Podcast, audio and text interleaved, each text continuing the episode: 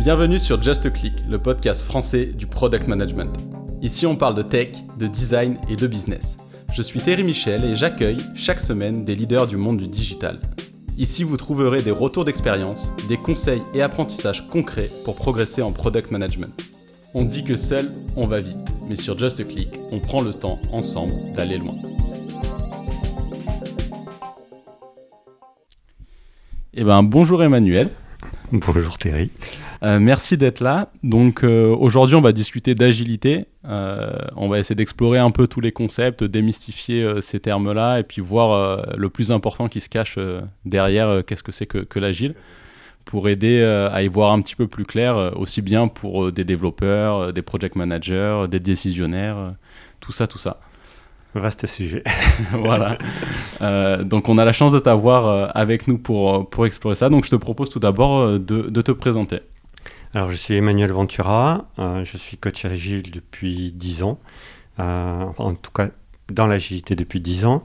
Euh, j'ai 20 ans d'expérience dans le digital, j'ai fait mon début de carrière dans des web agencies avant de rejoindre des ESN sur des plus grands projets et plus gros clients. Et voilà, j'ai adoré ce que j'ai découvert quand, quand j'ai rencontré l'agilité il y a 10 ans. Et depuis, euh, je ne fais que ça et euh, je n'ai pas l'intention de faire autre chose. D'accord. Donc, bah, du coup, est-ce que tu pourrais commencer par nous expliquer un peu euh, tout ça? Qu'est-ce que c'est que, Qu'est-ce que, c'est que l'agilité Oula. l'agilité, en fait, quand les gens commencent à en parler, ils parlent généralement du manifeste agile et il y a un grand mot qui est le changement de paradigme. Tout ça pour dire qu'en fait, au départ, l'agilité, c'est un état d'esprit. Euh, c'est un changement euh, dans la façon en fait, d'aborder un projet. Et euh, d'ailleurs, en agilité, souvent, on parlera même pas de projet, on parlera d'un produit. L'agilité, beaucoup de gens l'ont décrié, regardé un peu comme le nouveau truc à la mode. Et il faut voir que l'agilité, en fait, a des années d'expérimentation derrière elle. Ce qui est important, c'est que en fait, euh, les, frameworks les plus connus, alors framework, beaucoup de gens disent méthodologie. Moi, je préfère utiliser le terme framework. C'est vraiment un cadre de travail. On va avoir Scrum et Kanban qui sont les plus connus aujourd'hui. Euh, Kanban remonte aux années 60. Euh, et quand on voit les premiers prémices de l'agilité, on peut revenir jusque dans les années 50. C'est-à-dire qu'en 1950, ah oui, oui, c'est vieux. En 1950, il y a ce qu'on appelle la roue de Deming, c'est-à-dire euh, PDCA. PDCA, c'est euh, Plan, Do, Check, Act ou Adjust, euh, qui est en fait la première boucle itérative de travail. Deming, en fait, il présente ça, c'est un Américain, il présente ça aux industriels japonais pour essayer de vendre en fait une méthodologie d'amélioration et de production euh, continuer. Et en fait, c'est au cœur même en fait de certains frameworks aujourd'hui en agilité. Donc c'est quelque chose qui est très très vieux. C'est-à-dire que quand on parle de l'agilité et qu'on parle souvent du manifeste, on croit que le manifeste est un point de départ, alors qu'en fait c'est un point d'étape. C'est un premier point d'étape où euh, on va avoir 17 euh, personnes, 17 références dans le développement logiciel qui vont se retrouver et qui vont comparer, euh, voir en fait quelles sont les méthodes qu'ils appliquent, parce que Scrum est plus vieux que ça. Hein. Scrum, c'est. Euh, alors, de mémoire, je crois que c'est 96, 86 ou 96, je ne sais plus. Euh, mais en fait, voilà, les gens vont venir avec comment est-ce que eux ils font pour développer des logiciels. Et c'est de là, en fait, qu'ils vont trouver des points communs et des valeurs communes et ils vont faire le manifeste. Donc en fait, c'est le résultat d'années d'expérimentation et pour dire voilà, ça marche si on fait ça, si on porte telle valeur, si on a tel principe dans le développement logiciel. Et tout ce qui va en découler, tous les frameworks, toutes les méthodologies qu'on va pouvoir utiliser après, euh, s'appuient fondamentalement sur cet état d'esprit-là. Et les projets agiles qui fonctionnent pas bien, ou les gens qui sont pas à l'aise avec l'agilité, souvent ça vient du fait que ils n'ont pas compris en fait ce changement d'état d'esprit euh, et la façon dont on doit aborder maintenant les choses qui, qui n'ont rien à voir avec euh, de la gestion de projet classique. D'accord. Donc, si, enfin, la gestion de projet classique telle que tu la définirais, ça serait, ça serait, ça serait comment on pense peut-être cycle waterfall ou cycle Oui, voilà, c'est ça. C'est-à-dire qu'en fait, on compare beaucoup euh, le cycle en V ou le waterfall, effectivement, euh, avec l'agilité. L'approche n'est pas la même. C'est-à-dire que euh, dans la gestion de projet cycle en V, dans tout ce qui est définition, développement, test et tout ça, on a effectivement tout un, un process qui est très très lourd. Euh, et on a aussi une approche en fait de, de, la gestion des, des, gens qui vont travailler là-dessus, qui n'est pas du tout la même. Euh, le gros, la grosse différence en fait entre euh, le cycle en V et, et, l'agilité pour moi, c'est effectivement le, le barrage ou le filtre que peut produire le chef de projet. C'est-à-dire que dans l'agilité, on fait en sorte que ceux qui font donc les développeurs, les testeurs, les business analysts et autres, sont en contact direct avec la personne qui porte le besoin, avec les utilisateurs, pour bien comprendre et bien appréhender ce qu'il y a à faire et euh, s'organiser pour y répondre le mieux possible. Euh, ça crée de l'investissement, ça crée euh, de l'émulation.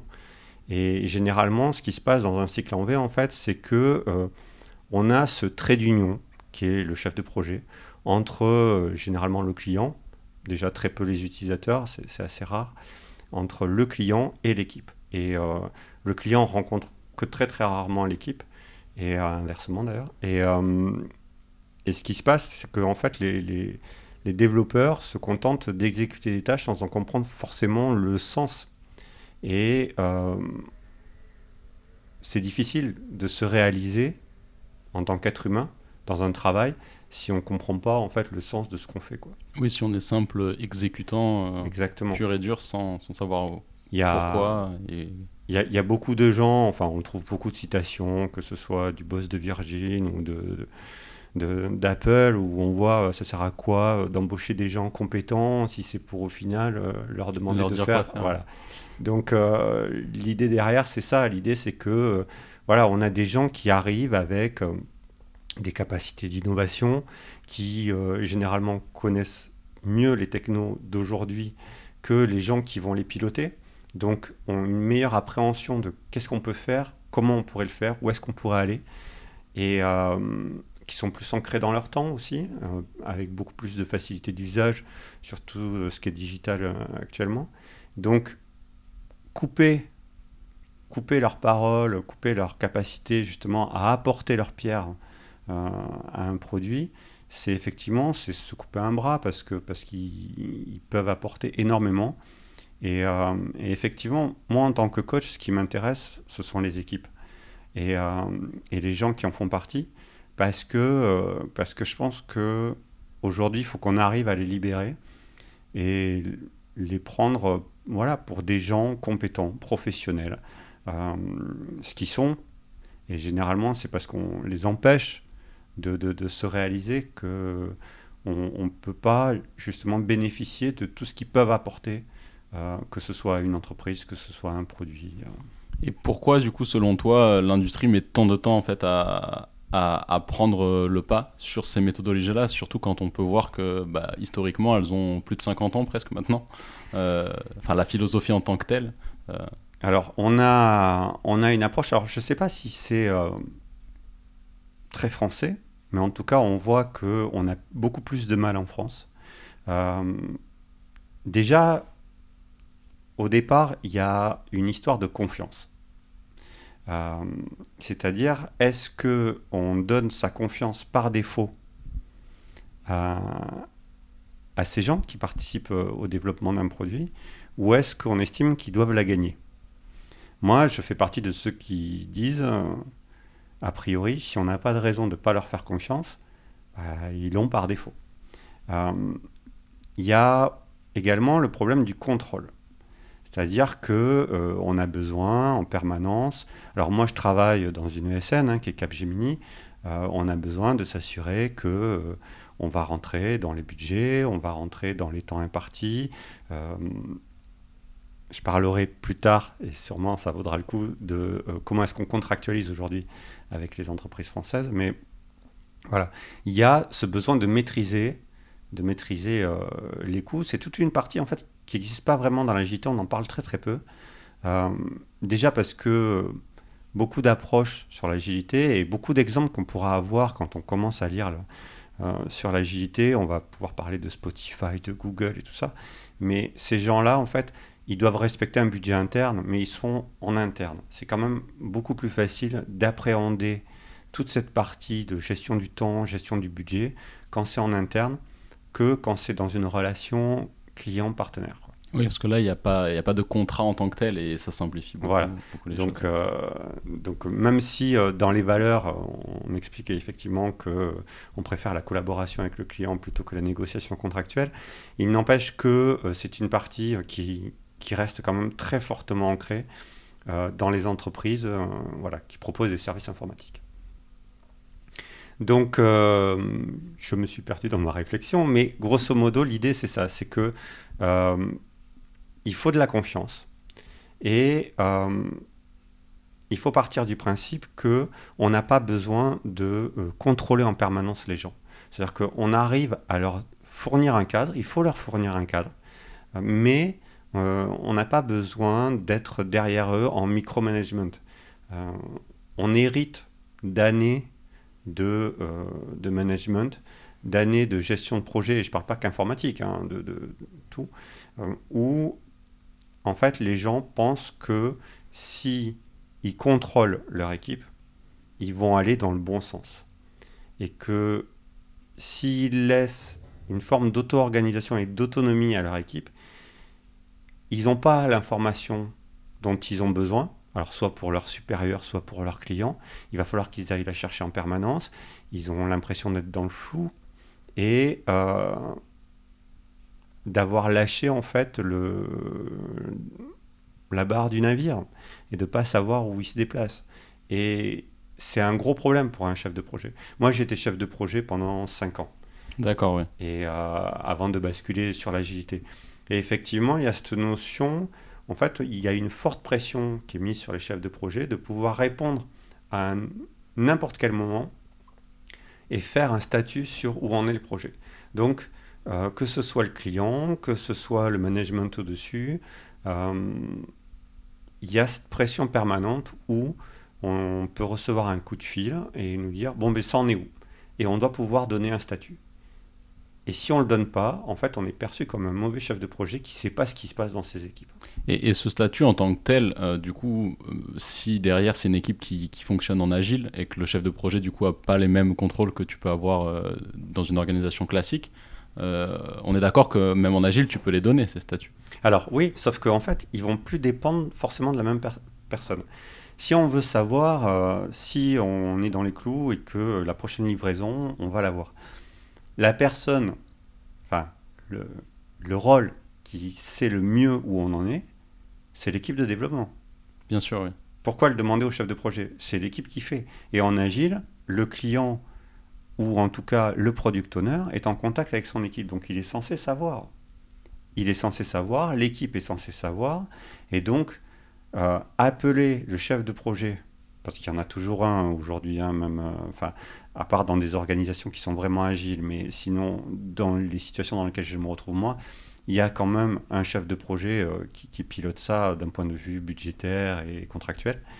Donc le chef de projet, lui, tout ce qui, enfin, il ne sait pas forcément à l'instant T où on en est.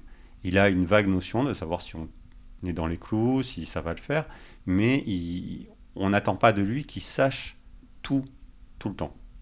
D'accord. Et, donc, ce qu'on qu'on retrouve, en fait, si on voulait aider à la, à la prise de conscience et aussi à la mise en place de ces méthodologies-là méthodologies euh, dans les entreprises, on va dire, françaises euh, au sens large, il faudrait qu'il y ait aussi une redéfinition en fait, du rôle du chef de projet. Euh, Alors oui, en fait, exactement. C'est-à-dire que le, le chef de projet à qui on va donner une équipe agile pour travailler sur un produit, il faut qu'il touche du doigt le fait que ça change sa façon de faire et que son rôle va être limité par rapport à ce qu'il avait l'habitude de faire dans d'autres types de projets. Euh, il y a beaucoup de choses qu'il doit laisser aux équipes. Mais le chef de projet n'est pas le seul en cause, c'est-à-dire que le client doit le comprendre aussi. Euh, le client doit comprendre qu'effectivement, aujourd'hui, euh, il va avoir plusieurs points de contact, ce qui ne plaît pas à tous les clients. Euh, il va avoir la nécessité de s'engager dans la réalisation de son produit. Et là également, on peut avoir des problèmes, c'est-à-dire un manque de disponibilité de la part de ce client-là, parce qu'on lui demande de gérer N produits, parce qu'on estime que bah, voilà, c'est lui le client, donc c'est pas lui qui fait. Donc, euh, bah, écoute, euh, tu as cinq produits, potentiellement tu as cinq équipes différentes, sauf que euh, si ce client-là devient, enfin, si le chef de projet client devient product owner, son implication dans la réalisation du produit nécessite qu'il s'investisse et qu'il donne beaucoup de temps aux équipes. Et oui. Il fait plus juste du simple reporting, il doit, être actif au sein même de, de l'équipe agile. Donc euh, on passe d'un modèle où généralement le client euh, émettait un appel d'offres ou une définition de, son besoin.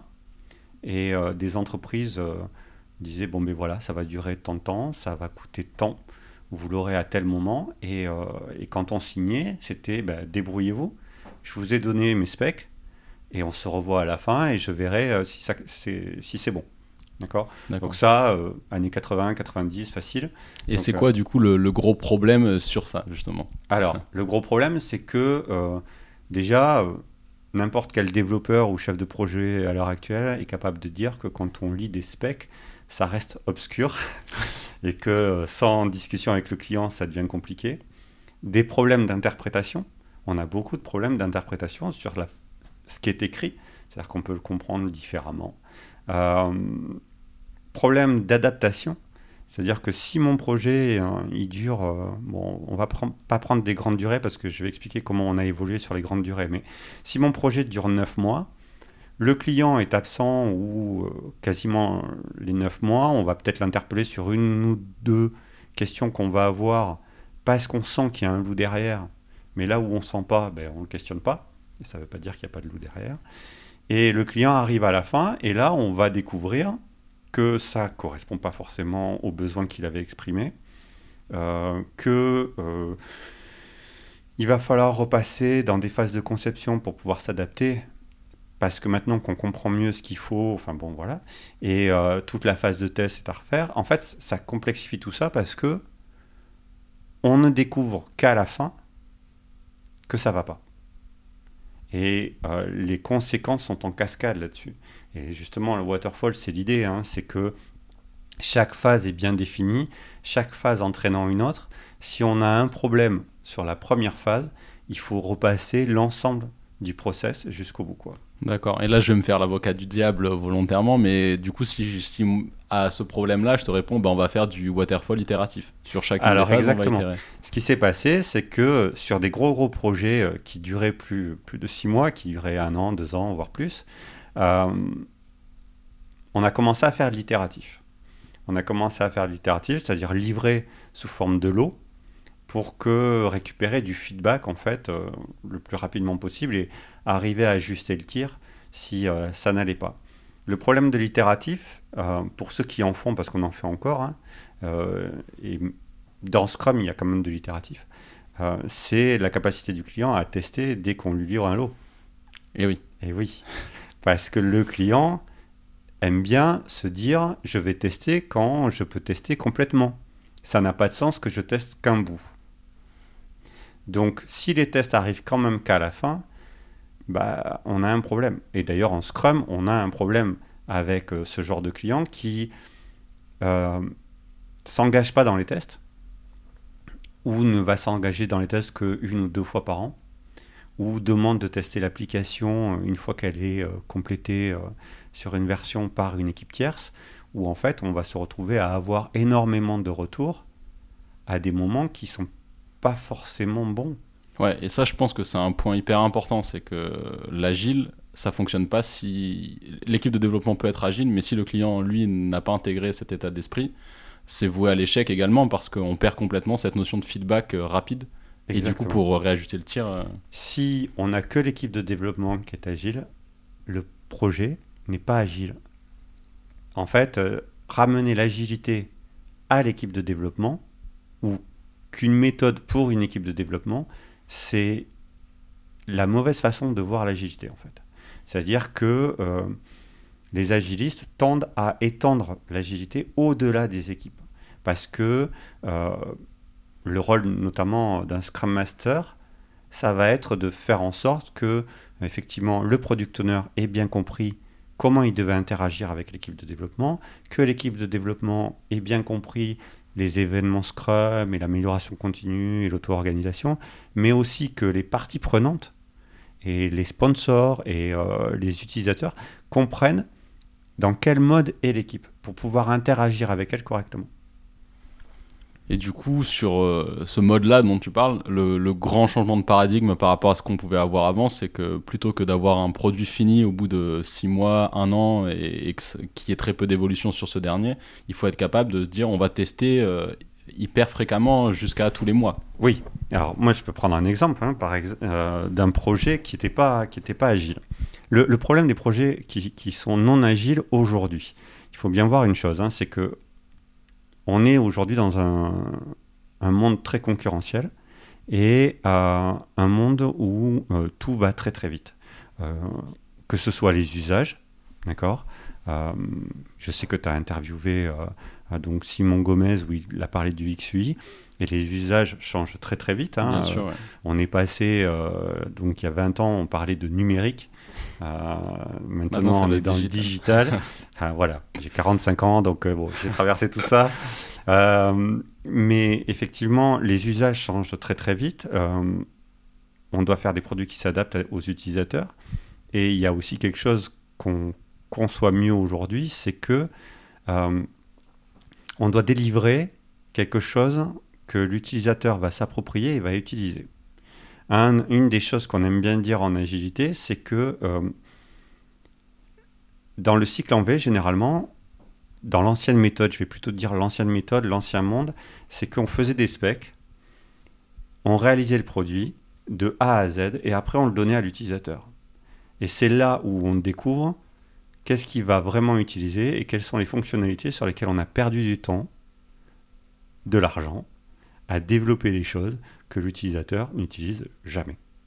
Et le fameux livre euh, comment euh, développer euh, deux fois plus vite, enfin, c'était deux fois plus vite et deux fois moins cher ou quelque chose comme ça. c'était l'idée de se dire, si on développe de façon itérative, si on met des versions à disposition des utilisateurs régulièrement, on est capable de bâtir des hypothèses. C'est-à-dire qu'on va offrir une fonctionnalité qui ne sera pas complète.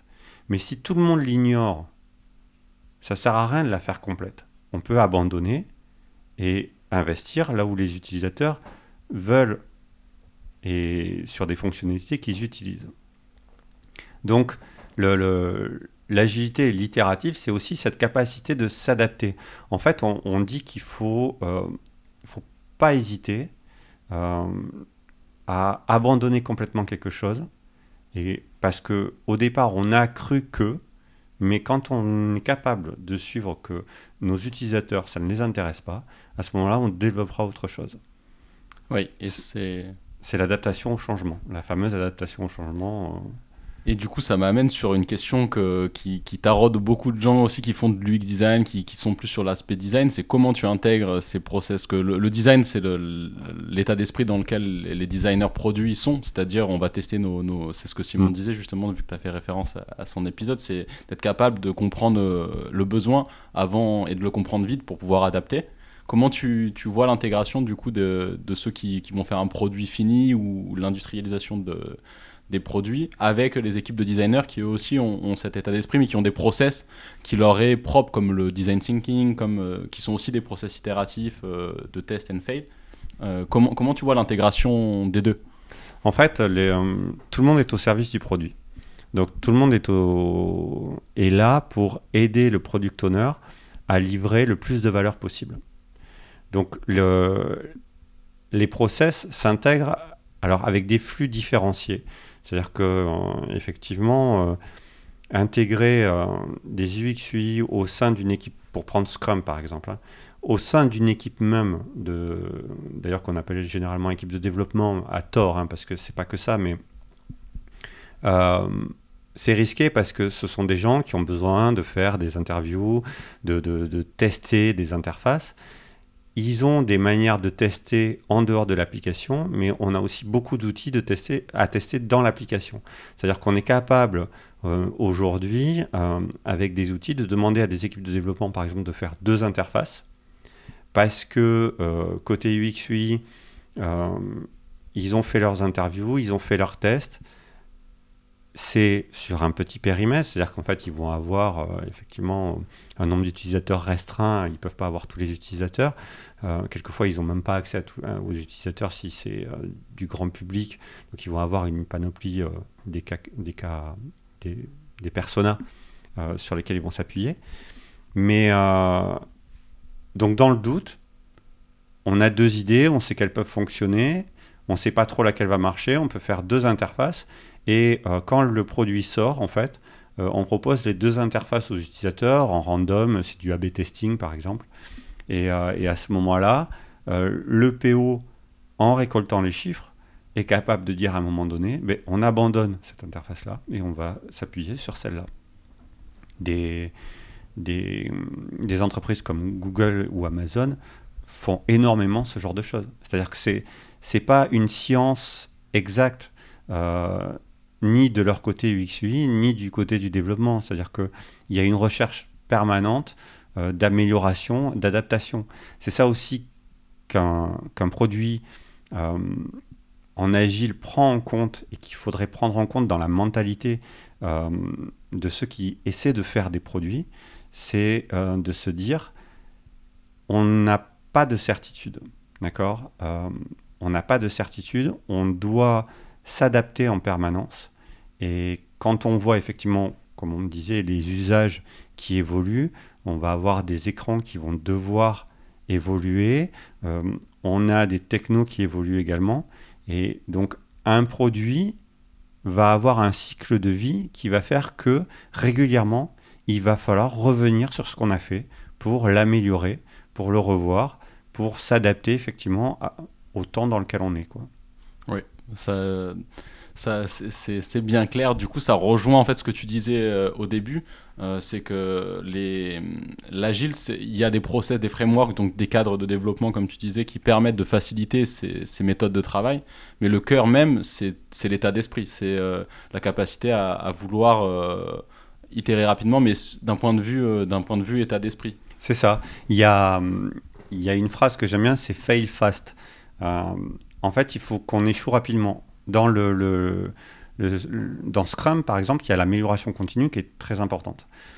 Euh, on préfère qu'une équipe échoue et s'améliore le plus vite possible plutôt que de la laisser dans l'erreur très longtemps. D'accord? Quand je parlais effectivement de, des problèmes de compréhension avec euh, les specs et ce genre de choses, il vaut mieux qu'on s'aperçoive très rapidement où sont nos écueils pour apprendre et s'améliorer. De la même façon, quand on construit un produit, il vaut mieux bâtir des hypothèses et les tester en réel plutôt que de continuer à développer sur des hypothèses et attendre la fin toute fin pour savoir si ça va marcher. Donc euh, le, principe, il est vraiment là. C'est-à-dire qu'on va produire de façon incrémentale et faire évoluer notre produit en abandonnant des branches mortes. C'est-à-dire qu'on a bâti une hypothèse, on a passé peut-être deux, trois sprints à développer des choses, on fournit aux utilisateurs et là on s'aperçoit que ça prend pas. Ok, ben, on arrête maintenant. On arrête maintenant, on va économiser de l'argent en arrêtant maintenant plutôt que en s'obstinant systématiquement à vouloir développer les fonctionnalités de bout en bout pour proposer quelque chose de complet aux utilisateurs, alors que peut-être qu'ils vont en utiliser que 10%. Et oui, oui ça fait complètement sens. Du coup, euh, euh, et ça, ça c'est quelque chose, euh, tu mentionnais Spotify, ils sont organisés bah, en équipe euh, squad, ce genre, ils mm. sont assez connus justement pour avoir proposé, pour avoir décrit leur méthode d'organisation de, et qui est du coup répliquée dans pas mal de sociétés qui, qui créent des produits, des produits digitaux. Maintenant, la question du coup qui, qui, qui tue, enfin la question complexe, complexe je trouve à répondre, c'est comment tu mets en place ces méthodes de travail lorsque tu travailles en tant que consultant, comme, comme euh, tu disais, tu travailles en ce moment chez Capgemini, mm. donc en tant que SN, tu développes pas le produit pour toi, mais tu, tu vas fournir un service euh, à, une société. Comment est-ce que tu arrives à intégrer du coup euh, ces méthodologies-là dans, dans, ces contextes? Alors aujourd'hui, c'est faire rentrer un carré dans un rond. Hein. tout à l'heure, je parlais effectivement des entreprises françaises. on aime énormément, les entreprises françaises aiment énormément travailler au forfait. D'accord? Donc c'est ce que je disais. on fait un appel d'offres. On veut un montant ferme avec euh, le plus possible un délai ferme. Donc on rentre souvent dans un jeu de dupes sous forme d'avenant parce que ceci c'était pas clair ou vous demandez ça maintenant. Euh, il faut voir que les projets effectivement, enfin les besoins évoluent très très vite. Donc sur les projets qui sont qui sont longs, enfin généralement c'est n'importe quel projet qui dépasse trois mois, on a un client qui va revenir avec une nouvelle idée ou un nouveau besoin. Donc de toute façon, le système du forfait, sur une base, oui, ça peut fonctionner, sauf que il y a quand même le jeu des avenants, le jeu de euh, négocier euh, à nouveau le temps quand, pour savoir comment ça va sortir, quand est-ce qu'on va pouvoir le mettre à disposition des utilisateurs. Donc on rentre dans, un, voilà, dans ce jeu de dupe, enfin moi j'appelle ça un jeu de dupe, c'est-à-dire de se dire, euh, on a du mal à voir aujourd'hui. On sait que nos clients, à quelques rares exceptions près, ils ont une idée de ce qu'ils veulent faire, mais ça reste qu'une idée. C'est-à-dire qu'il y a un moment donné, de toute façon, ils vont venir nous voir pour nous dire il faudrait ça en plus, ça on n'en a plus besoin, euh, un tel il a fait ça, ce serait bien que notre produit se connecte avec ce produit-là. Enfin, il y, a plein de choses. Donc, euh, la gestion du forfait aujourd'hui, elle est complexifiée euh, dans les grandes entreprises par le silotage des entreprises. D'accord? On a euh, le service informatique d'un côté, on a le besoin des utilisateurs qui est généralement géré par un, autre secteur de, l'entreprise, et on a un service achat. Donc on va avoir ces trois, euh, trois clients en fait, c'est-à-dire qu'il y en a un qui exprime le besoin, l'autre qui dit euh, c'est du service informatique, donc c'est moi qui vais le porter, et le troisième qui dit ben, moi je vais gérer le contrat. Et on a du mal à rentrer là-dedans. Donc comment est-ce qu'on fait? On essaie de s'adapter au mieux avec les clients qu'on a. Généralement, là où ça va mieux fonctionner, c'est quand la confiance est là. Donc je parlais de confiance tout à l'heure envers l'équipe, euh, de la part du chef de projet, mais euh, de la part de notre product owner ou du chef projet client, peu importe. Euh, quand l'équipe est capable de démontrer en fait qu'elle sait ce qu'elle fait et je dirais pas tenir ses engagements parce que c'est pas ça, c'est plus qu'elle sait communiquer avec un client, le prévenir quand euh, bah, ça va pas être comme on avait prévu, euh, savoir lui expliquer pourquoi. en fait, le client, quand il va être en confiance, il est capable en fait de, de rentrer dans un état d'esprit qui se rapproche de l'agilité en se disant qu'effectivement, il a une équipe à disposition avec laquelle il va collaborer pour construire son produit. Mais pour ça, effectivement, cette confiance, en fait, ce qu'elle fait, c'est qu'elle gomme un peu l'aspect contractuel. Et, euh, et ça a une grosse valeur. Ça a une grosse valeur parce que ce sont des équipes qui s'épanouissent et généralement des projets qui fonctionnent plutôt bien. Donc ce qu'il faut, c'est effectivement travailler sur cet aspect-là. On commence par travailler sur cet aspect-là. Moi, en tant que coach, euh, l'une de mes activités premières, c'est effectivement d'arriver à donner la confiance au sein de l'équipe, leur créer un cadre de travail euh, qui, soit sécurisé pour eux, pour qu'ils puissent créer cette relation avec le client. Moi, faire comprendre effectivement au product owner le cadre de travail qu'est l'agilité, parce qu'il ne faut pas se, voiler la face. Aujourd'hui, beaucoup d'entreprises demandent à ce qu'on fasse des projets en agile sans vraiment savoir de quoi on parle. Clairement. Euh, donc euh, effectivement, l'implication du PO dans une équipe, ça leur passe un peu au-dessus. Euh, il l'agilité aujourd'hui, c'est synonyme d'itératif. Donc on va savoir régulièrement où on en est. Donc ça, ça plaît beaucoup aux clients. Bizarrement, on estime que en agile, ça va coûter moins cher, ce qui n'est pas toujours le cas, mais qui peut être réel dans la mesure où si on se concentre vraiment sur ce qui compte, euh, ça peut être moins cher plutôt que de, faire tout ce que veut euh, un service marketing qui n'aurait pas fait d'études ou ce genre de choses, mais c'est pas toujours, toujours le cas. Donc euh, ces deux axes-là, l'itératif, c'est-à-dire suivre le projet quasiment quotidiennement, et le fait que ce soit moins cher, c'est aujourd'hui la vision qui fait qu'on demande beaucoup d'agilité. mais c'est plus que ça. Donc mon travail, c'est ça, c'est d'arriver à sécuriser une équipe, la mettre dans une dynamique où effectivement elle va s'améliorer, elle va proposer et elle va s'engager. J'aime pas le mot s'engager, c'est, elle, est, elle se fédère derrière la vision euh, du product owner et faire comprendre au product owner effectivement comment interagir avec cette équipe-là. Et une fois que ça, ça commence à prendre, effectivement, on doit remonter un peu la chaîne, c'est-à-dire aller voir les sponsors, aller voir euh, les achats, aller voir et expliquer et essayer de négocier, effectivement, de rentrer dans un cadre de plus en plus agile. C'est-à-dire euh, passer d'un mode au forfait ou euh, à un mode où le client bah, il paierait du capacitaire ou alors ou à payer au sprint. C'est-à-dire en leur essayer de négocier en leur disant écoutez, vous achetez des sprints, et puis, euh, si vous n'êtes pas content de nous parce que vous estimez qu'on ne fait pas l'affaire, ben, vous n'êtes pas coincé. C'est-à-dire que vous pouvez euh, nous renvoyer et prendre une autre entreprise, par exemple.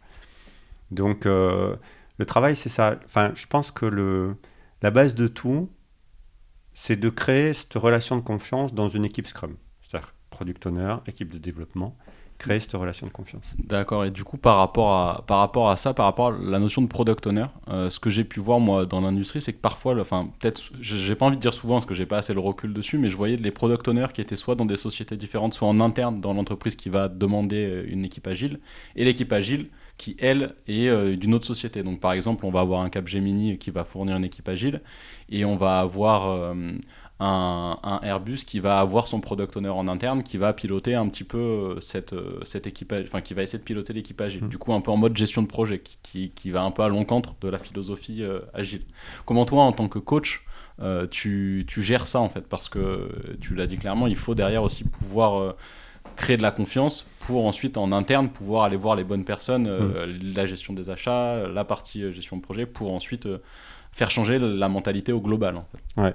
Bon, si on, prend Airbus, changer la mentalité au global, je ne vais, pas, jouer.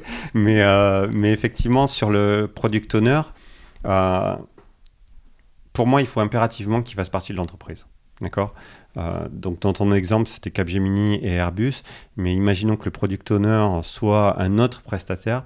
Pour moi, ça ne peut pas marcher. C'est-à-dire que le product owner, c'est un rôle clé. c'est lui qui doit déterminer la vision et les priorités de son produit et il faut qu'il ait cette forme d'autonomie lui aussi. C'est-à-dire qu'il faut qu'il puisse prendre ces décisions-là. S'il doit se référer systématiquement euh, à euh, des managers ou un autre client ou je ne sais quoi, euh, en fait, le problème, c'est qu'il va couper la dynamique. Et la présence qu'on attend de lui au sein de l'équipe, c'est justement de pouvoir répondre rapidement aux questions pour pouvoir faire avancer le produit. S'il n'est pas habilité à prendre ces décisions-là, en fait, le problème, c'est qu'on crée du temps, quoi, de la perte de temps. C'est-à-dire qu'il faut qu'il aille chercher l'information. Généralement, c'est des gens qui sont pris, qui ont l'information. Le temps qu'ils se décident, que l'information redescende. Enfin, on a fait passer euh, 3-4 sprints, donc on n'a pas évolué. Quoi. Donc, c'est très important que le product owner fasse partie de l'entreprise. La façon dont j'aborde euh, les product owners, moi, c'est euh, déjà une discussion préalable pour savoir euh, quel est leur métier réellement. Parce que généralement, ils se retrouvent parachutés product owner, mais dans l'entreprise, ils ont déjà un poste. Euh, donc, savoir quel est leur métier et savoir, du coup, qu'est-ce qu'on leur a donné comme temps sur ce projet-là. Parce que j'essaie de leur faire toucher du doigt, effectivement, quel est le rôle du product owner, comment ça s'inscrit dans une, dans une équipe, et leur dire que euh, sans lui, en agilité, on va avoir du mal à avancer. Donc ça, c'est mes premiers, mes premiers éléments. Et, euh, et après, effectivement, lui, lui montrer que l'équipe qui va travailler avec lui, c'est une équipe qui est euh, à son service, qui va pouvoir l'aider. C'est-à-dire que lui, il doit venir avec euh, ses problématiques, ses besoins, et discuter avec cette équipe-là parce qu'elle va pouvoir lui apporter des solutions. Et généralement, c'est ça que cherche un product owner dans une entreprise du type euh, Airbus, c'est que lui, il sait globalement à quel besoin il veut répondre, mais il ne sait pas comment il veut répondre. On a plus de problèmes avec un product owner qui sera technique, parce que lui, il aura tendance généralement à plus parler besoins, mais lui, il a une vue technique, donc à vouloir obliger l'équipe de le faire de la façon dont lui le voit. Et là, c'est plus compliqué. Donc là, c'est une autre approche, en fait. D'accord, ouais. Donc il y a énormément, énormément d'humains dans, ton travail. Euh, l'empathie, euh, c'est un peu un mot générique, mais c'est vrai, c'est hyper important. Il y a... Comprendre à qui tu t'adresses et comment aborder les choses en fonction des personnes. Exactement. C'est euh, la base de tout, en fait. Que ce soit en tant que Scrum Master ou en tant que, que coach, en fait, ce qui m'a plu, c'était que je travaille avec des gens et je dois les comprendre. Je dois comprendre quelles sont leurs problématiques. Je dois comprendre où est-ce qu'ils veulent aller. On a tous des billets. Et, euh, et en fait, mon travail, c'est d'essayer de leur faire comprendre comment est-ce qu'ils peuvent interagir ensemble, comment est-ce qu'ils peuvent se comprendre. Euh, un des, une des choses qu'on dit des coachs ou des Scrum Masters, ce sont des facilitateurs il faut que je sois capable de comprendre. Euh, alors, je vais dire psychologie, mais je mets beaucoup de guillemets parce que j'ai pas fait d'études de psycho. Hein, mais euh, comprendre quelqu'un, comprendre ses réactions qui quelquefois peuvent être démesurées, c'est euh, permettre d'avoir après une discussion plus apaisée parce que parce qu'en fait on, on, comprend que une personne va être peut-être plus nerveux ou plus contrarié euh, par certaines choses. Et donc, euh, il est important de savoir communiquer avec elle. Moi, je dis toujours à mes équipes, l'important, en fait, euh, dans la communication, c'est de comprendre que le point de départ, on doit tous apprendre à parler aux autres en fonction de qui ils sont. C'est-à-dire que si j'ai une idée et que je veux te la communiquer, et si je la dis de la même façon à toi ou euh, à mon boss ou euh, à un développeur autre, si je la dis de la même façon, c'est-à-dire à ma façon, en fait, je ne parle qu'à moi. Moi, mon intérêt, c'est que tu comprennes le message que je, que je veux passer. Donc, mon intérêt, c'est de savoir adapter mon discours pour que toi, tu le comprennes. Et mon discours, il sera pas le même. Le sens sera le même mais je ne le ferai pas de la même façon avec quelqu'un d'autre. Parce que je l'adapterai en fonction de cette personne. Je ne le dénature pas. Hein. Quand j'y adapter, c'est pas une histoire de dénaturer mon message. Hein. C'est juste de faire toucher du doigt ce que je veux dire à quelqu'un, mais en utilisant au mieux euh, ma compréhension de qui il est. Ouais, donc là, clairement, l'empathie et la compréhension des autres et l'écoute, ça, ça rentre. Euh, ça rentre en plein dedans. Ça rentre, euh, oui, oui, c'est une part importante. Euh, quand, quand, je coach mes Scrum Masters, je leur dis toujours, euh, vous devez prendre le pouls de l'équipe. C'est-à-dire que vous êtes au sein de l'équipe et vous devez être capable de voir ce qui se passe dans l'équipe sans interroger les gens. Avec l'échange des regards, avec le, le, la communication non visuelle. Hein, beaucoup de communication, enfin, quand on voit les gestes des gens, leur posture, euh, avec euh, les tensions qui vont naître entre des personnes parce que, parce que tout d'un coup, on va noter que quelqu'un il répond un peu sèchement à quelqu'un d'autre. Enfin, il faut savoir prendre le pouls. Et ça, il faut effectivement être tourné vers les autres. Si on n'est pas tourné vers les autres, on va, on va avoir beaucoup de mal à comprendre toute la dynamique qu'il y a au sein d'une équipe. Et oui, ça, ça, fait complètement sens. Et du coup, par rapport à ça, ça me fait penser à une question que j'avais pas spécialement prévue, mais euh, situation Covid, beaucoup de télétravail. Là, tu parles bah, de, de, de, signes non, non verbal, mm. non verbaux euh, qu'on peut observer. C'est quoi ta vision d'équipe agile qui peuvent être en télétravail et...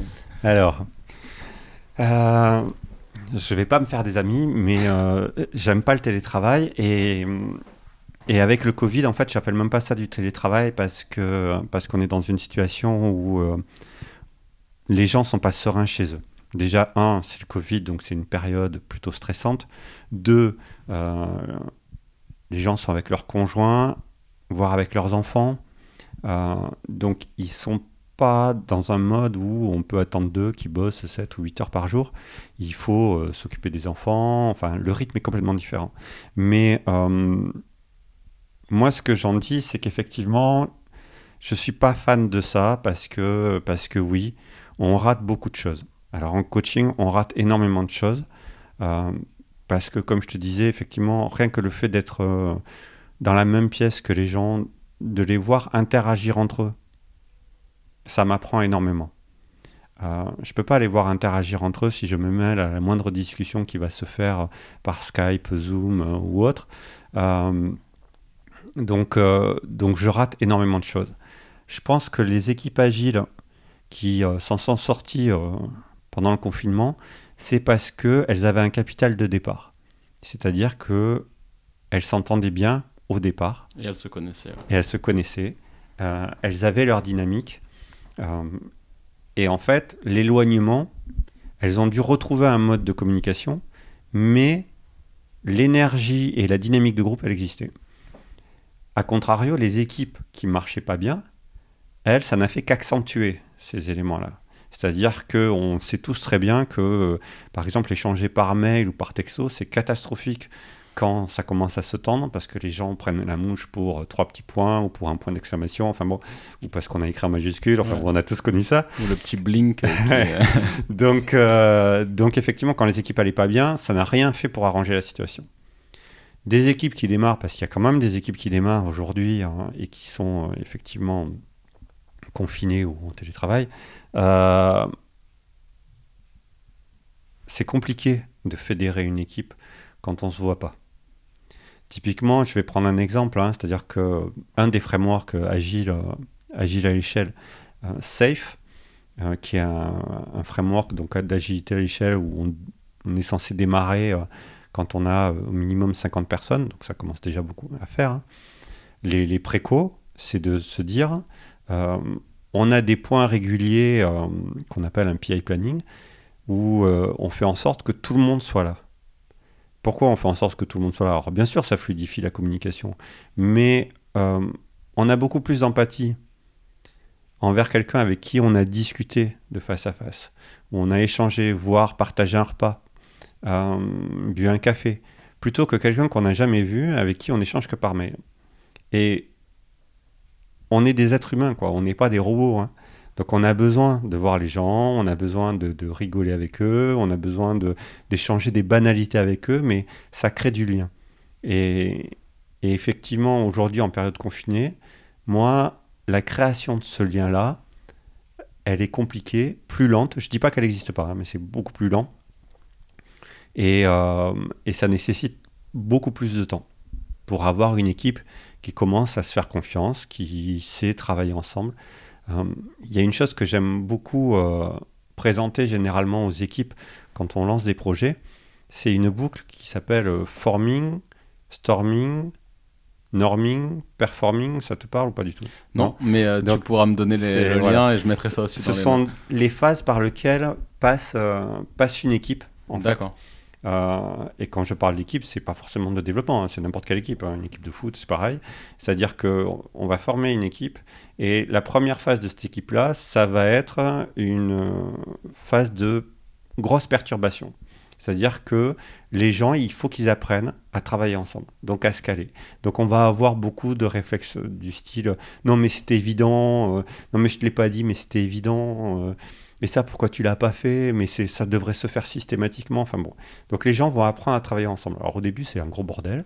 Euh, il y a des tensions, c'est normal. Et euh, les gens vont apprendre à travailler ensemble et on va rentrer dans une phase qu'on appelle norming, c'est-à-dire où ces tensions vont s'aplanir, les gens vont comprendre comment travailler ensemble. Quand l'un va dire ça, bah, qu'est-ce que ça sous-entend? Ou alors que justement il faut préciser les sous-entendus parce que c'était normal pour moi et mon ancienne équipe, mais moi quand j'arrive dans celle-là, euh, bah, apparemment c'est pas c'est pas évident pour tout le monde, donc je vais le préciser. Donc les gens adaptent leur comportement et il y a une équipe qui se forme et qui est euh, voilà qui est dans une situation nominale. Et après, quand on a ça, le rôle du Scrum Master notamment, ça va être de chercher la performance. C'est-à-dire qu'une fois que l'équipe sait travailler ensemble, c'est comment est-ce qu'elle fait pour s'améliorer. Et c'est là où on va pouvoir aller chercher derrière, effectivement, une performance qui sera différente, c'est-à-dire essayer d'accroître euh, cette capacité d'équipe à travailler ensemble et s'améliorer. Et là, du coup, tu touches un point sur la partie performance qui m'intéresse euh, sur avoir ton opinion là-dessus et, ta vision quand tu parlais aussi euh, du rôle. Donc, alors, je sais pas si, tu vois le Scrum Master, le coach agile ou le PO comme, ayant ce rôle-là, mais le rôle de protecteur de l'équipe de développement, d'être capable de faire tampon avec le client ou la partie euh, qui va avoir plus, vouloir les choses plus vite, moins cher, etc. Là, quand tu parles de performance, comment justement, qui déjà a ce rôle protecteur, un peu bouclier, selon toi, pour, pour laisser un cadre à l'équipe de développement d'évoluer, de progresser ensemble. Et, euh, et, quelle est ta vision sur, par exemple, euh, si on prend un outil euh, assez connu dans l'industrie qui est Jira pour faire du suivi de tickets et donc de tâches dans des équipes agiles ou pas que agiles, on peut mettre des, des fonctions de tracking, par exemple, de dire on a estimé ce ticket en termes de points de user story, hmm. mais en fait derrière on met des temps et on dit que bah, deux points de user story ça fait 6 heures. Et du coup, quand on prend le ticket, il y a un compteur qui se lance. Et en fait, au bout de 6 heures, si on n'a pas passé le ticket en ready for review, et eh ben, ça envoie un email au manager ou autre et qui nous tombe dessus. Euh, Alors, le rôle du protecteur, c'est le, euh, avant tout le Scrum Master, d'accord? Parce que tu trouveras pas des coachs sur tous les projets. Et euh, donc, c'est avant tout le rôle du Scrum Master. Son objectif, c'est effectivement de créer ce, ce cadre sécurisé pour que l'équipe puisse euh, travailler et s'améliorer. S'améliorer, ça veut dire que bah, il y aura des échecs. Hein. Il faut bien, il faut bien se, ça fonctionne comme ça, c'est-à-dire que les gens vont tester des choses et ils vont échouer. Et donc c'est en échouant qu'on apprend.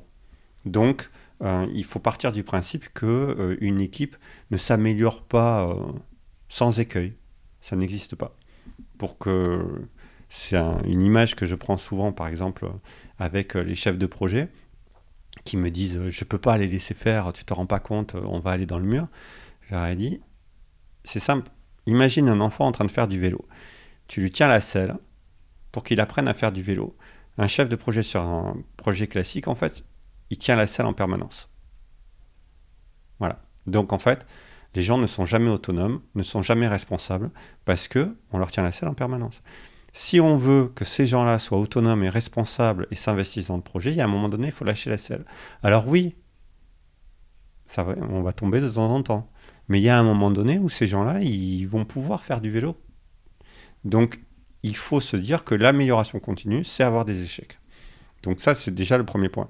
Donc, il faut un cadre sécurisé qui nous permette d'avoir des échecs. Alors, bien sûr, c'est un cadre. C'est-à-dire qu'on ne laisse pas quelqu'un euh, faire des recherches pendant tout un sprint et rien faire ou partir sur une techno qui n'a rien à voir. Enfin, il y a un cadre. D'accord? Donc on fait ça de façon responsable. Mais malgré tout, il faut une autonomie. Après, euh, l'anti-pattern dont tu viens me parler, effectivement, euh, convertir les points en temps et analyser le temps et aller taper sur les gens,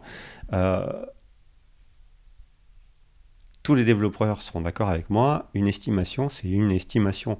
C'est pas quelque chose de gravé dans le marbre. C'est-à-dire que euh, à un moment donné, avec le savoir que l'on a, avec la compréhension du besoin que l'on a, on va estimer quelque chose, d'accord? Et on va découvrir en réalisant la réalité. Donc la réalité va faire que potentiellement ben, ça va prendre moins de temps parce qu'au final, on avait ce qu'il fallait, et donc euh, ça va. Euh, et de temps en temps, on va prendre plus de temps. Donc, une estimation reste une estimation. Elle, elle a très très peu de valeur. C'est une estimation à un moment donné.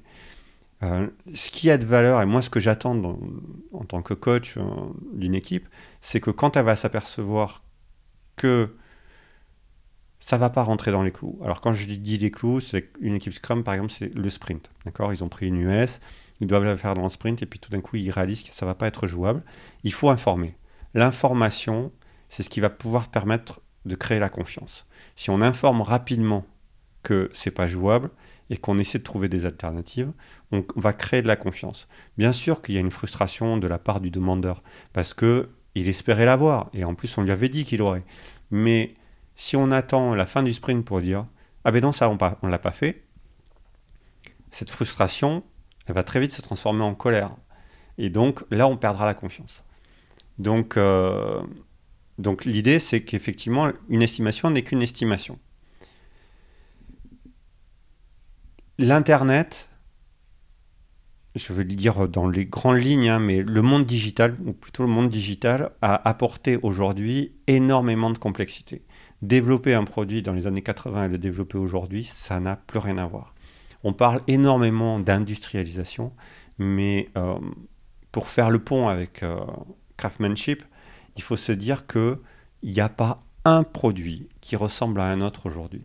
Les équipes de développement, sous prétexte qu'elles connaissent euh, soit React, soit je ne sais trop quoi, et que potentiellement elles ont fait ça ailleurs, elles doivent pouvoir le faire rapidement chez ce client-là. Sauf que non, le moindre delta qu'il y a entre, j'en sais rien moi, une archi, ou euh, l'existence de modules ou pas, ou enfin, le moindre delta fait que il faut recommencer.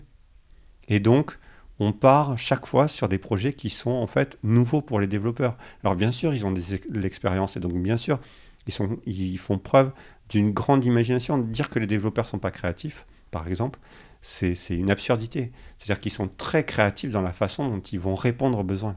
Eh oui, je peux qu'appuyer ce que tu dis là. donc, euh, donc, l'idée, c'est qu'il faut évacuer l'estimation et il faut évacuer ce micromanagement qui consiste à dire euh, on avait dit 6 heures, on en est à 12, je ne comprends pas que ce ne soit pas sorti. Moi, j'ai vu des, chefs de projet, effectivement, euh, venir le troisième jour du sprint en me disant euh, il y a une dérive, on n'est pas dans les clous, on n'a pas sorti les points qu'il fallait au bout du troisième jour. Le laps de temps, c'est le sprint. On voit comment on s'en sort dans le sprint. Il y a des choses qui iront plus vite, des choses qui iront moins vite. Mais au final, ce qui compte, c'est Qu'est-ce qu'a fait l'équipe à la fin du sprint? Et là, ça m'amène du coup sur une autre question sur le sprint, c'est qu'on parle, euh, donc alors j'espère pas me tromper sur le terme, burn down, burn down euh, chart, donc la capacité d'une équipe de développement à faire tomber des, points de user story. Mm. Euh, est-ce que ça, au final, du coup, c'est une métrique, tu penses qu'il y a du sens ou pas? Alors, c'est quelque chose, pour moi, c'est du visual management. C'est-à-dire que c'est quelque chose qui doit aider l'équipe à prendre conscience de là où elle en est. D'accord?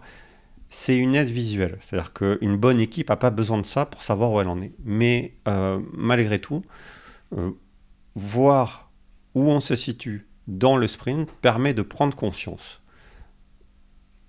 et savoir si on doit revoir notre plan. D'accord?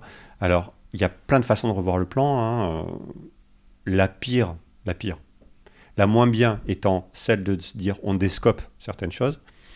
Mais effectivement, il y, a, plein de solutions à mettre en place. Les seniors peuvent monter sur des sujets plus compliqués qu'auraient pris des juniors. Enfin, il, y, a plein de trucs à mettre en place. Mais euh, c'est pas, pour moi, c'est pas un métrique en tant que tel. C'est-à-dire que c'est pas quelque chose qui doit absolument faire partie de l'outillage du chef de projet ou fourni à un client. Euh, dans la mesure où effectivement la compréhension de tout ce que ça induit il y a des subtilités et ces gens-là ne l'ont pas forcément. Donc, euh, bien sûr que Scrum Master ou coach, on va travailler sur une équipe où euh, le burn down, justement, bah, il descend pas. Par contre, euh, quelquefois, on a des équipes, en fait, il descend pas, il descend pas, et puis la dernière semaine, il y a tout qui tombe d'un coup. Donc là, on essaie de travailler sur le fait qu'il faut que ça soit délivré au fur et à mesure, pas travailler sur trop de choses en parallèle et tout ça. Mais si on prend par exemple ce type d'équipe, effectivement, si les burn downs étaient communiqués, les chefs de projet paniqueraient euh, eh dès la deuxième semaine. Euh, enfin, voilà, le client se demanderait euh, qu'est-ce qu'on fait si l'équipe bosse ou si elle est en vacances. Enfin, donc, il faut faire attention. Aujourd'hui, moi, le, la, seule chose qui, qui est importante pour moi, en fait, c'est la prédictibilité de l'équipe, c'est-à-dire sa capacité à tenir peu ou prou euh, l'engagement qu'elle a pris au début du sprint. Je ne cherche pas du 100%, hein, ce n'est pas l'objectif, mais euh, de se dire, est-ce qu'elle a une bonne connaissance de sa capacité à faire, sachant qu'il y a plein d'aléas qui arrivent pendant un sprint, hein, il faudra les prendre en, compte, mais euh, est-ce qu'elle a vraiment cette capacité de se dire, oui, je sais que là, c'est mon maximum, ou que là, c'est mon minimum? C'est-à-dire que on a des équipes qui vont avoir peur, donc qui vont se sous-engager, quitte à reprendre après, euh, pendant le sprint des nouvelles US. Donc il va falloir leur donner un peu confiance, leur faire toucher du doigt ça. Et on a des équipes qui sont un peu trop optimistes, qui vont prendre beaucoup, beaucoup, beaucoup et qui n'y arrivent pas. Donc il va falloir euh, leur faire toucher du doigt que, bon, on va prendre un peu moins cette fois-ci et essayer de voir si on peut s'y tenir. Et cette capacité à tenir l'engagement, c'est aussi un gros facteur de la confiance qu'on peut créer avec le client. Et oui. Et ça dépend, euh, si je comprends bien aussi, de, de la solidarité, la cohésion qu'il y a au sein de l'équipe. Enfin, pas que la cohésion, mais la capacité à se comprendre au sein même de l'équipe. Tout à fait. C'est-à-dire que. Euh, donc là, on va parler. Euh, donc, on a l'engagement, la vélocité de l'équipe, qui, est un indicateur qui dit le nombre de points moyens que fait une équipe pendant un sprint. Donc, ça, doit prendre en, en, ligne de compte beaucoup, beaucoup de choses. les premiers sprints en fait, sont chaotiques et on n'arrive pas à avoir des métriques sur lesquelles s'appuyer pour différentes raisons. Déjà, un, parce que c'est souvent euh, un domaine nouveau. Euh, donc, euh, effectivement, les gens vont découvrir. Les estimations sont pas très très fines parce que, parce que les gens découvrent et qu'ils savent pas trop où ils vont. Et effectivement, les gens apprennent à travailler ensemble. Donc il y a des couacs, il y a des incompréhensions, donc il faut fluidifier ça. Donc généralement, euh, voilà, sur des sprints de deux ou trois semaines, il faut compter 4 euh, à 5 sprints, voire 6, sur essayer de trouver un début de normalisation sur lequel s'appuyer. Donc euh, c'est très très important effectivement dans cette capacité à interagir tous ensemble et à s'auto-organiser. Hein. D'ailleurs on parlera du, du Daily Scrum, mais s'auto-organiser c'est créer un espace de confiance dans l'équipe et, euh, et du respect au sein de l'équipe envers tout le monde pour permettre à tout le monde de, de pouvoir faire entendre sa voix. Et à ce moment-là, euh, les gens peuvent effectivement euh, apprendre après à s'améliorer et s'auto-organiser. D'accord, et, du coup, tu disais en termes. En fait, tu as répondu à une autre question que j'allais te demander c'est combien de temps il faut pour toi une équipe avant d'être euh, d'être capable justement euh, d'avoir une estimation plus ou moins euh, réelle, être capable de comprendre, de savoir combien de, combien de stories elles peuvent faire sur un sprint? Tu disais c'est à peu près 6 sprints de 3 semaines. Ouais, je te donne une grosse moyenne hein, parce que ça dépend énormément de choses. Ça va dépendre de savoir si tes équipes euh, ont déjà travaillé en agile ou pas, euh, si le domaine leur est complètement inconnu ou pas, voir la techno. Moi, j'ai démarré avec des projets sur lesquels personne ne connaissait la techno. Euh, donc, effectivement, ça, a été, compliqué. Mais, oui, je donne une moyenne, effectivement, je dirais 3, entre 3 et 6 sprints. D'accord. Et donc, tu as parlé du Daily Scrum. alors, C'est mon cheval de bataille. Euh, j'ai une image, moi, euh, de qui tourne sur, le, enfin qui a tourné sur le net de, Daily Scrum fait en mode gainage, donc euh, pour, pour s'assurer que les gens ne dépassent pas un certain, un certain temps quand ils disent qu'ils ont fait la veille, ce qu'ils vont faire aujourd'hui et les problèmes qu'ils ont, pour, mm. pour ne pas résoudre les problèmes pendant le Daily Scrum. Parce que, je te laisse du coup expliquer qu'est-ce que c'est que le Daily Scrum et, Alors, le Daily Scrum est, je pense, la cérémonie la moins comprise de toutes alors cérémonie ou événement. Il y a, des débats sur la dialectique en ce moment, mais bon, appelons ça un événement Scrum. Donc le Daily Scrum. Le Daily Scrum, c'est une réunion d'équipe qui doit se faire donc tous les jours. Une réunion d'équipe, euh, et quand je parle d'équipe, là c'est l'équipe de développement.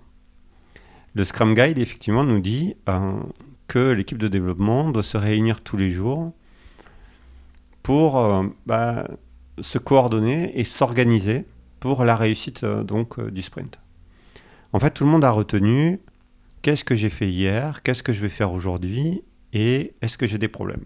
Sachant déjà que le Scrum Guide, c'est qu'est-ce que j'ai fait hier pour atteindre l'objectif du sprint.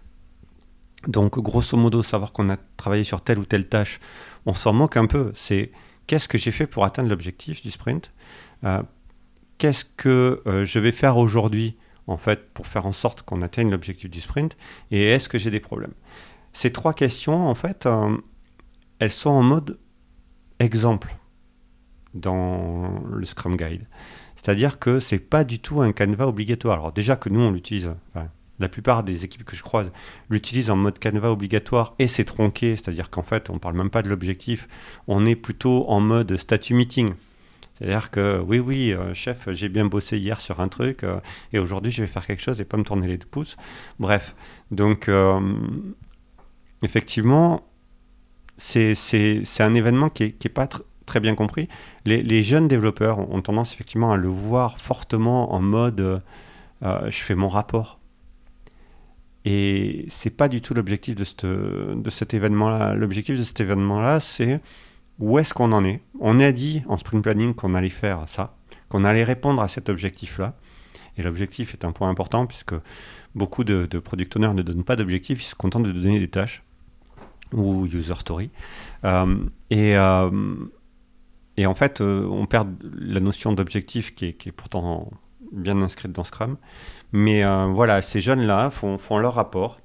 Et alors que cet événement-là est fait pour est-ce que notre engagement, on va pouvoir le tenir? Et si on sent le fameux burn down dont tu parlais, qui peut être un outil pour comprendre que on voit qu'on ne va pas tenir notre engagement, bah, c'est l'équipe qui se réunit et qui essaie de trouver une solution pour faire en sorte de tenir son engagement. Donc d'organiser quelque chose pour faire en sorte de ben, redresser la barre. Donc c'est vraiment une réunion purement d'équipe. Euh, le PO ou le Scrum Master, euh, a priori, n'ont pas besoin d'être dans cette euh, cérémonie-là. Le Scrum Master sur des équipes juniors va être là pour aider à appréhender cette réunion, leur expliquer comment la gérer, euh, les faire grandir et euh, surtout travailler cette auto-organisation. Mais si le Scrum Master n'est pas là, l'équipe doit se réunir et faire son délit. Il y a beaucoup d'équipes qui, le Scrum Master n'étant pas là, on ne fait pas le délit parce que bah, à qui on va faire le rapport sinon Et eh oui. voilà. Donc, donc ouais, c'est un peu compliqué. Et le Product Owner, euh, si il est là à la demande de l'équipe, moi ça me dérange pas, mais je veux pas que euh, ça se transforme non plus en rapport au product owner. C'est-à-dire que passer du biais de rapport au pseudo chef de projet que serait entre guillemets le Scrum Master à un rapport au client. Donc, euh, donc j'ai tendance effectivement à, à préconiser quand les Scrum Masters sont là pour faire grandir l'équipe, moi ça me va. Mais tant qu'ils ne sont pas auto-organisés, euh, j'aime pas trop euh, que les product owners soient là. Euh, et parce que ça fait quand même rapport. Et ça rentre dans une notion de micromanagement où le PO vient savoir tous les jours où est-ce qu'on en est, alors qu'en fait il devrait être au sein de l'équipe et savoir lui sans avoir besoin de cette réunion pour savoir où il en est. Quoi. Du coup, pour toi, un PO dans une équipe agile, euh, qu'est-ce qui fait un bon PO dans une équipe agile? Comment il se comporte avec cette équipe? Pour leur montrer qu'il est là, qu'il porte un besoin, qu'il les aide à, faire, leur faire comprendre la vision du besoin qu'ils portent, sans non plus leur marcher dessus et devenir euh, faire tomber dans une sorte de micromanagement où, où là, ça va complètement à contre-courant de la FIO. Qu'est-ce qui fait un bon PO dans une équipe agile Alors, un bon PO dans une équipe agile, déjà, il faut qu'il ait un peu de temps pour l'équipe. D'accord Alors, j'y ai un peu de temps, et c'est pas du full time, parce que le PO, il doit aussi avoir accès aux utilisateurs, il doit avoir accès euh, potentiellement au UX Enfin bon, il y a, beaucoup d'autres personnes que le PO doit avoir. Il a un sacré boulot, le PO. Hein. donc, euh, il, faut qu'il puisse accorder du temps à l'équipe, mais il faut que l'équipe comprenne aussi qu'il n'a pas 100% de son temps avec elle. Donc, un PO, effectivement, comme tu disais, il faut qu'il arrive à fédérer une équipe derrière sa vision. Euh, j'aime bien Jean-Pierre Lambert qui a, une vidéo, enfin une chaîne YouTube qui s'appelle euh, Scrum Life. Je, recommande tout le monde euh, euh, de, s'abonner à cette chaîne-là et de suivre les épisodes, ils sont super bien faits. Donc il disait que le PO, c'est un rôle marketing.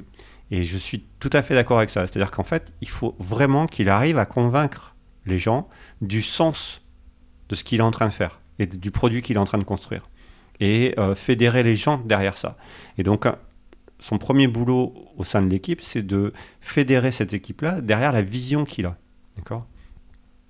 Son deuxième rôle, c'est de bien faire comprendre son besoin. D'accord? Donc quand il gère son backlog, il doit avoir euh, cette capacité en fait à faire comprendre euh, son besoin, même si il n'est pas en charge d'écrire les US, d'accord? On croit souvent à tort que c'est le PO qui doit écrire les US à la virgule près, ce qui est complètement faux.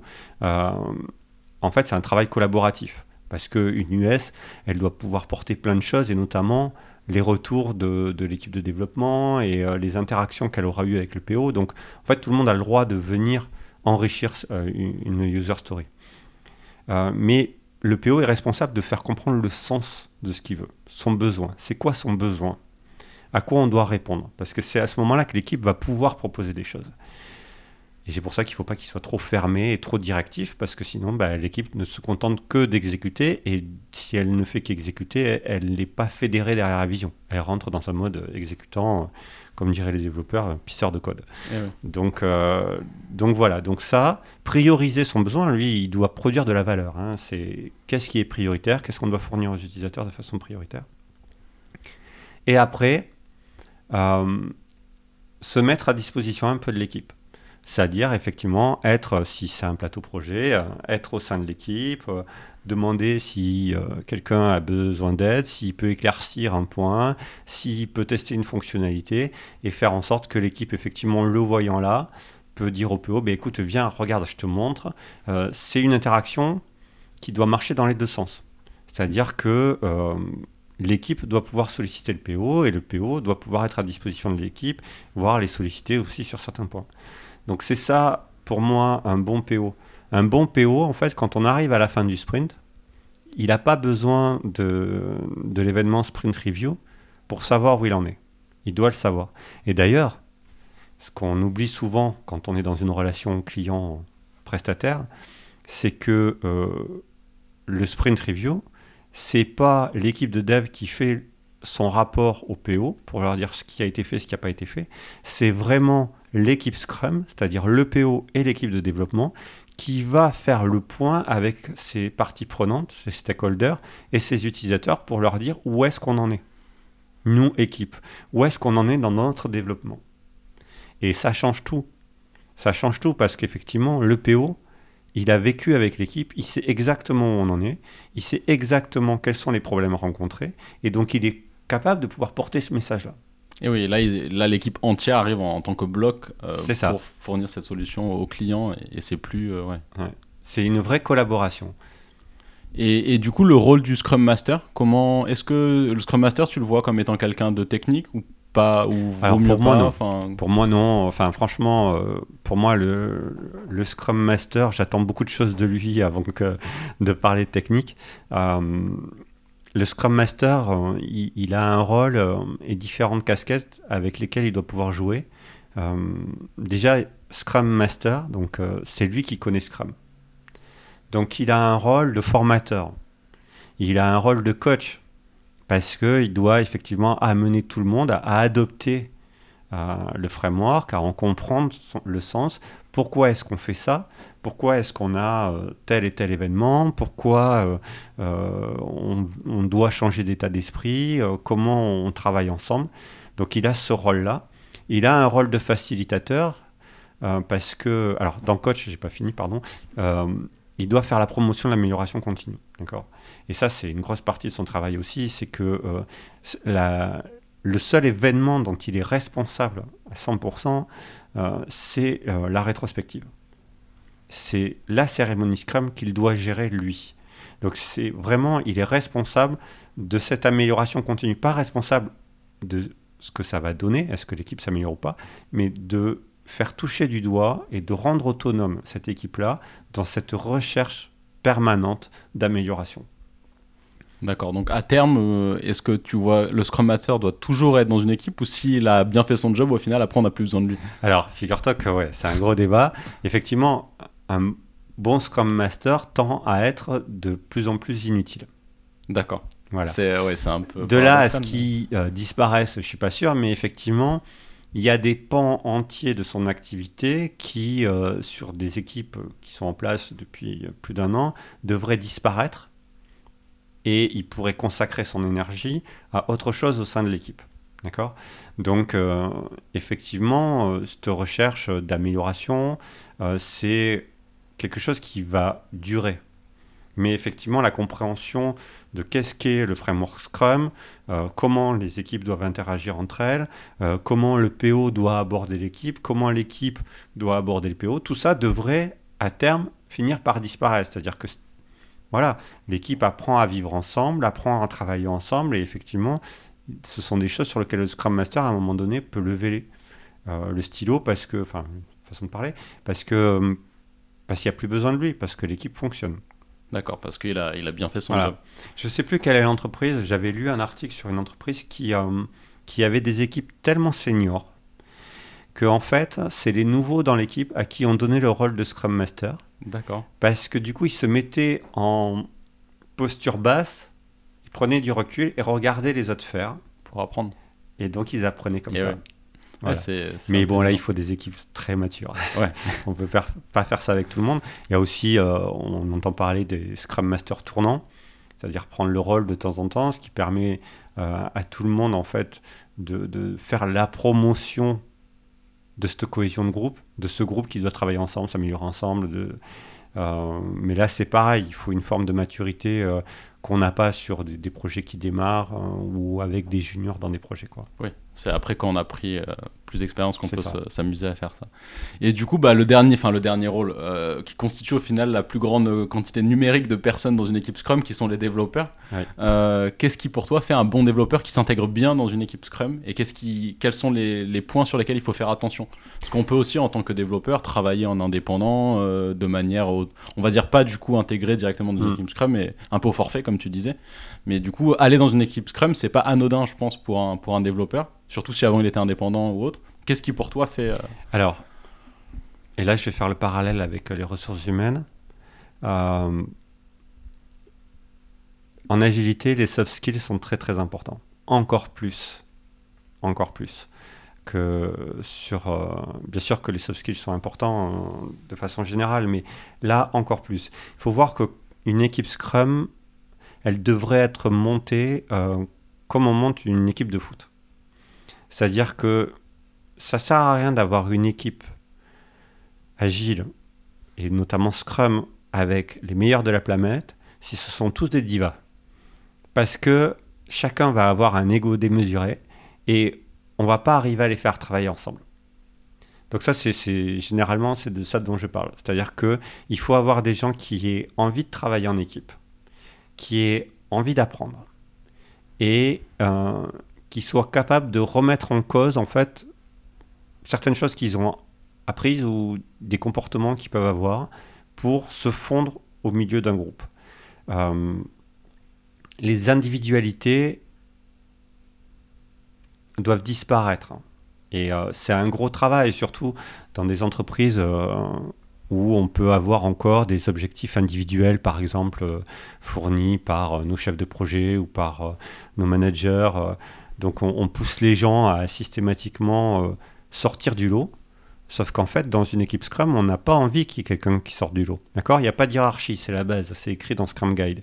Donc quand on commence à me parler de euh, responsable technique, euh, de...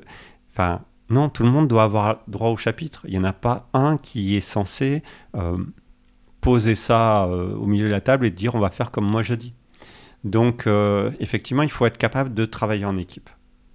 Et ça, c'est pour moi, c'est la plus grande qualité que, que peut avoir un développeur dans une équipe Scrum, plus que euh, être ultra performant sur une techno euh, ou autre. Quoi. D'accord. Et du coup, toi, le tech lead, euh, par exemple, justement, dans une équipe Scrum, c'est pas quelque chose auquel, euh, auquel Alors, tu. moi, j'ai rien contre le fait qu'il soit là, Oui. si il est ouvert à l'écoute et si il essaie pas d'avoir l'ascendant sur tout le monde. D'accord.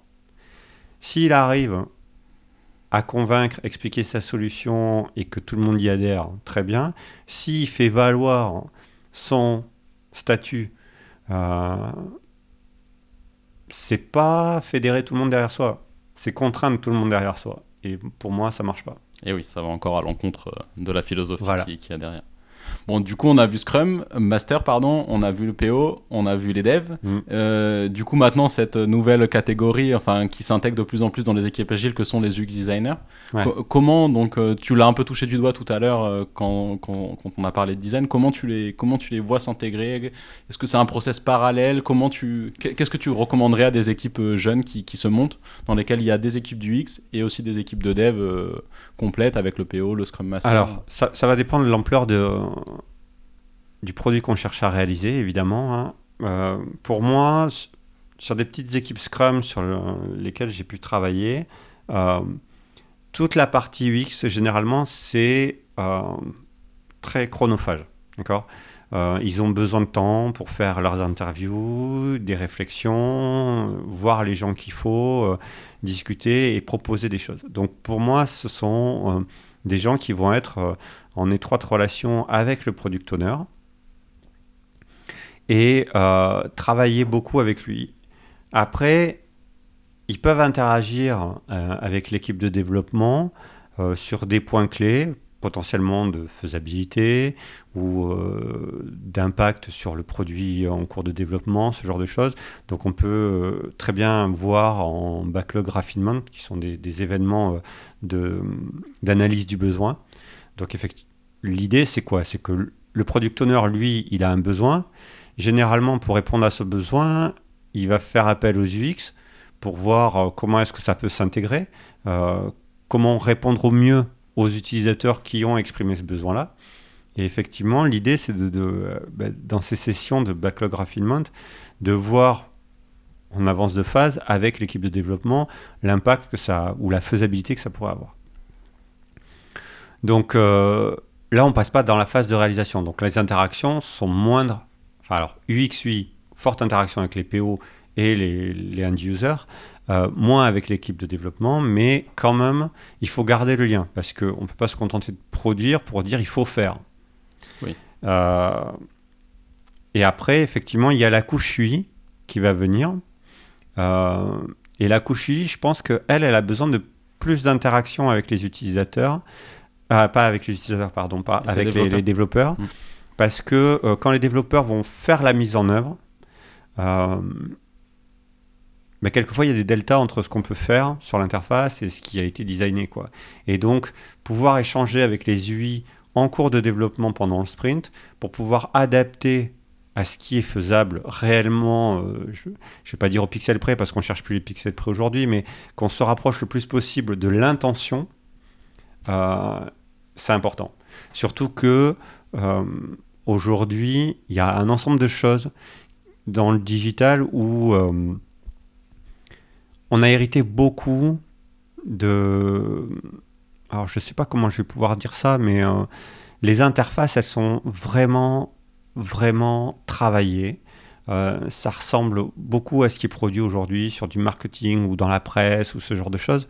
Donc, il y a beaucoup de subtilités qui ne seront pas forcément visibles euh, ou identifiés par les développeurs. Je vais parler d'alignement, de corps de texte, de, d'espacement.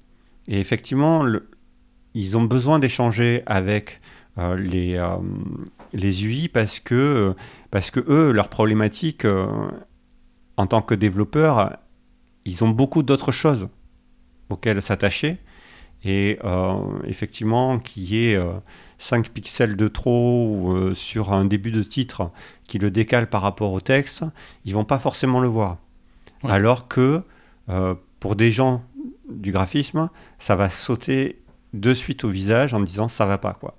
Donc, si on veut pouvoir avoir une livraison propre, l'interaction UI et développeur à ce moment-là, elle est importante avant de, sortir une livraison euh, propre. D'accord. Ok, ouais, c'est hyper clair. Voilà. Euh, bah merci beaucoup pour tout ça. Euh, Je t'en prie. Du coup, si tu avais des ressources à conseiller, des bouquins, alors peut-être aussi bien pour ou des, ou des, blogs même pour des PO, pour des devs, pour des Scrum euh, Masters, pour des décideurs, parce que c'est important. Alors, qu'est-ce que tu pourrais recommander? Il y a beaucoup de littérature aujourd'hui, énormément de livres qui sont sortis. Moi, je recommanderais euh, de se pencher sur euh, effectivement euh, certaines personnes. Bon, Claude Aubry a été un des premiers agilistes à sortir un livre sur Scrum en France. C'est un, livre qui met à jour régulièrement. On doit être, je ne sais pas quelle version. Donc, c'est un bon début de lecture, d'accord?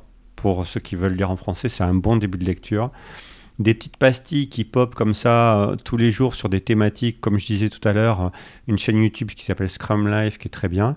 Euh, il y en a d'autres et il ne faut pas hésiter à aller voir d'autres choses. Il y en a une qui s'appelle Leading Agile, alors là qui est en anglais par contre, où il y a pas mal d'entretiens avec des grands agilistes américains qui est, qui est super intéressante. Faut pas hésiter effectivement à aller sur des blogs, je pense à Quality Street, qui, euh, qui fait un super blog et qui a écrit deux bouquins. Alors là, je me souviendrai pas les titres, mais deux bouquins et notamment un pour les, ressources humaines, parce que les ressources humaines doivent prendre en compte aujourd'hui cet aspect-là de façon très importante. Il faut, impérativement, alors je vais pas dire arrêter, mais en tout cas, ne plus se concentrer uniquement sur les compétences techniques. Il faut prendre en compte les soft skills, c'est très très important. Euh, donc Quality Street. Il y a Pablo Perno, que j'aime bien. Alors, il a des, conférences qui sont assez euh, lunaires, mais qui sont plutôt pas mal. Euh, il faut tourner un peu. Après, voilà. Je pense qu'il ne faut pas hésiter. mon... Lire le blog de Ron Jeffries qui est, juste excellent et c'est un auteur euh, juste fantastique qui a participé euh, à Extreme Programming, qui est l'un des créateurs de la User Story. Enfin bon, donc il euh, faut pas hésiter à lire.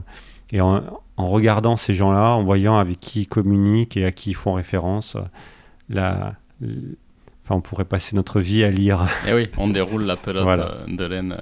On mettra tout ça du coup dans les, notes de l'épisode. Ça marche. Euh, Emmanuel, merci beaucoup pour ton temps. Merci à toi pour l'invitation. 20 ans d'expérience dans le numérique et le digital. C'est ça. ça se sent et j'espère que les auditeurs auront autant appris que moi avec cet échange. Merci. Merci beaucoup. Ça y est, l'épisode est terminé. Si celui-ci vous a plu, vous pouvez me soutenir en laissant une note et un commentaire sur votre plateforme d'écoute préférée. Aussi, n'oubliez pas de vous abonner à l'émission pour être sûr de ne rien manquer. A très bientôt sur Just Click, le podcast français du product management.